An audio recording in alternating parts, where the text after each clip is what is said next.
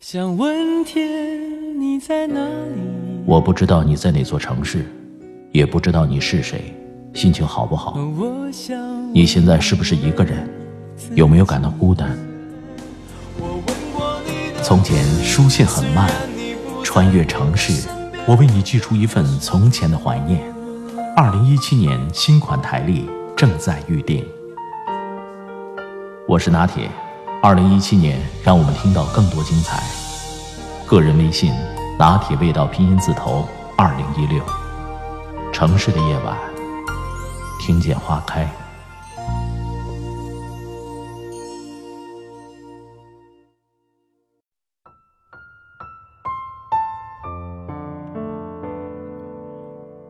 我大概能想象，如今别人眼中的我是什么样子。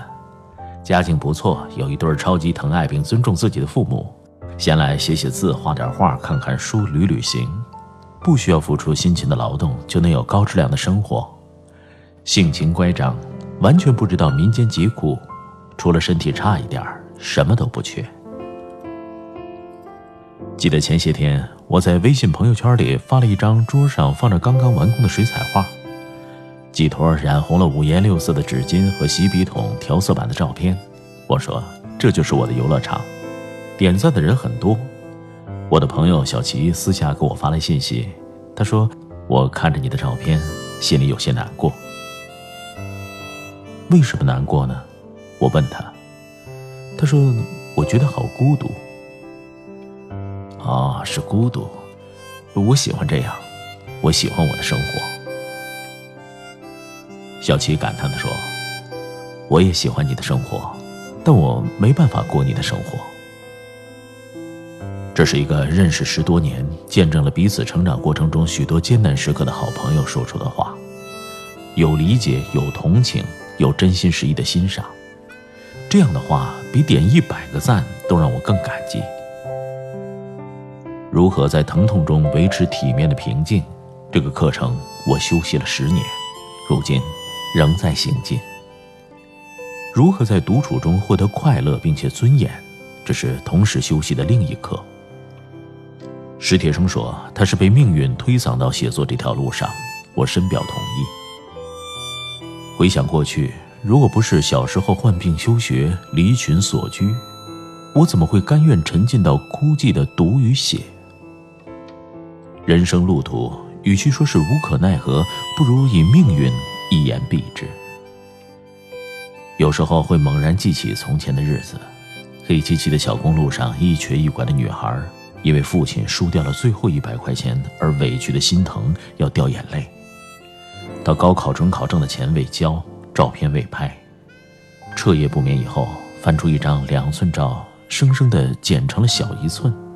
老师说这样的照片不合格，他只好硬着头皮去照相馆。拍完了，才对老板说：“可不可以取的时候再给钱？”个人有个人的深渊，命运何曾放过谁？那样黑暗的日子里，我无数次的祷告，梦想是各种各样的。在不该再相信童话的年纪，我发了疯的想要一朵实现愿望的七色花，虔诚的一个个默许自己的愿望。很多次痛着、哭着睡去，幻想着醒来之后便是新的天地。后来我写字，写了很多字，希望这些字有朝一日能带我远离。仔细想想，那个时候的梦想几乎没有一个实现了。我到底没能获得健康，也没能去成非洲和北欧，更没能变得不可方物般美丽。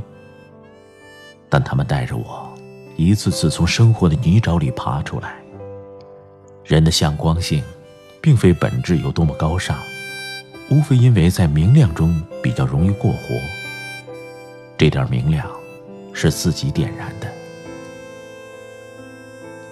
回老家装修房子的时候，我碰见了一个旧日的老朋友，我们坐在茶房里喝茶聊天他早已不是当年无所事事的落魄小子。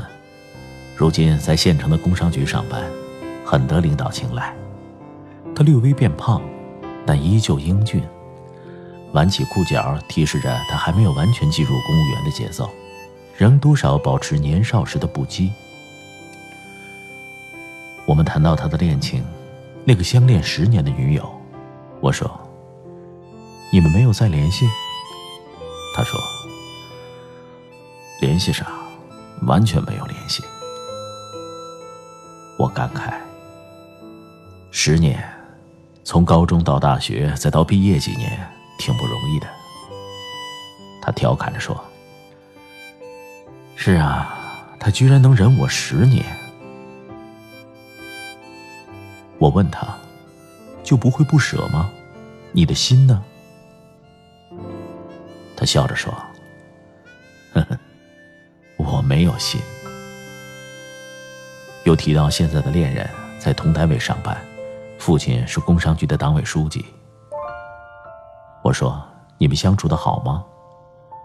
他问我什么叫好，我说：“比如有共同爱好、共同语言，在一起不闷。”他说。随便聊聊呗，他说什么我就跟着说什么。我很突兀的问了一句：“难道你们不交心吗？”他愣了愣，随即响亮的笑出来，仿佛我说了个笑话。是啊，我也忽然之间有点无地自容。我怎么能追问现在的恋爱关系里有没有交心？可想而知，我更不能问他爱不爱他。这个问题多年前我问过他，那个时候他的女朋友还没有换，他毫不犹豫的说：“爱。”是我显得不合时宜了。面对我这样一个曾经被他认为是知己的老友，他大概也为他的大笑而感到尴尬。我们放下这个话题，重新谈起工作。他说：“工作就是经常下乡和老百姓聊天他说：“唯一可以感到快乐的是，有时候真正帮助了一些人解决困难，会油然而生一种价值感。这些多少冲淡了我心里的难受。总是要有一点光，对不对？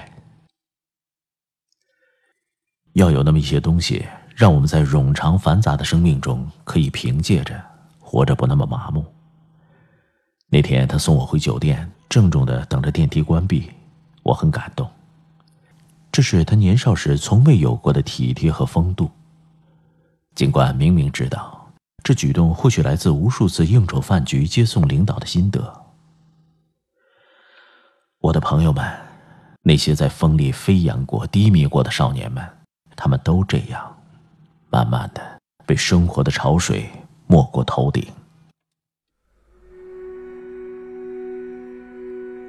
来说说我的朋友小齐。有一年，我正打算辞职离开成都，而他则徘徊在要不要辞职做生意，还是在艰难但薪水不高的职位上再坚持坚持。我们在一个阳光和煦的日子约在新中兴门口见面。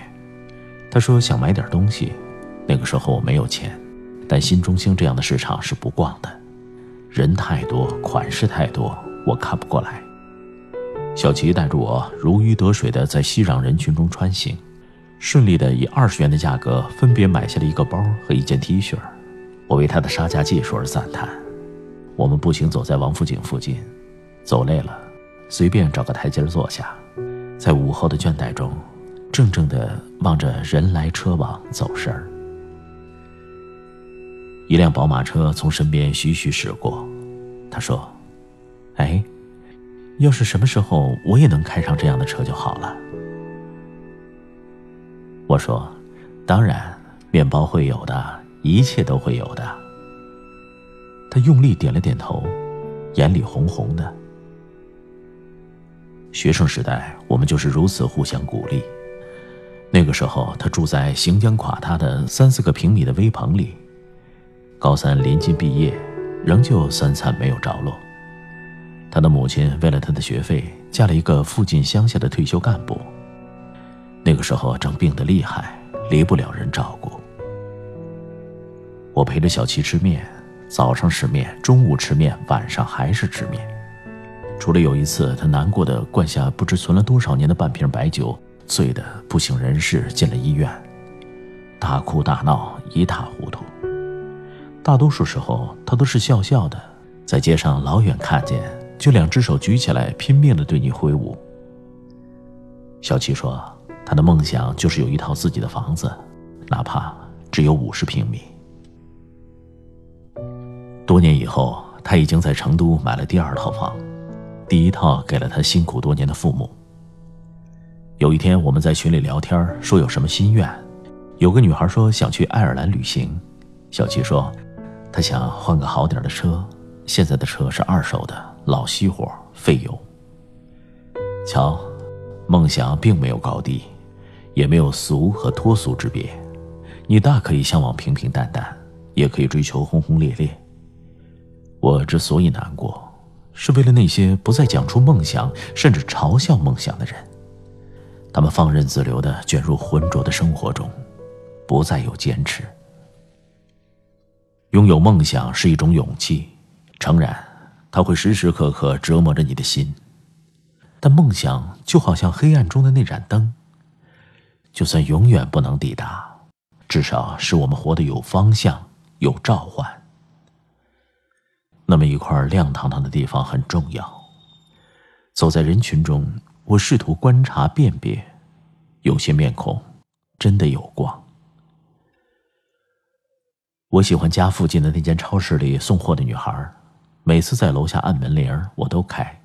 我开了，她都会大声的对对讲机喊：“开了，谢谢。”很多次她是唱着歌上来的，开门之后一脸发光的笑容。不曾询问过他的梦想，但我熟知那种光。从幽暗丛林里焕发，掩不了，藏不住。有时我们做一件事儿，是为了有朝一日不必做；过着一种生活，是为了终有一天能够过上另一种生活。今年端午那天，我和久别的圆圆闲聊，她换了新的发型，又像孩提时代那样，将我的裙子轮番试穿了一遍。这好不容易相聚的一日。竟然舍不得拿来补补睡眠，我问他：“你还记得你那会儿的梦想吗？”他说：“当然，我现在也没变。”圆圆的梦想是赚够钱开一张超级有格调的精品私房菜。倘若只认识现在职场上雷厉风行的他，又怎么会得知这个梦想源于那父母离异、寄人篱下的童年？他永远被饥饿困扰。成为一种精神上不愈的疾患。圆圆说：“要是实在不行，卖泡菜也可以呀，别的都能将就，梦想不行。”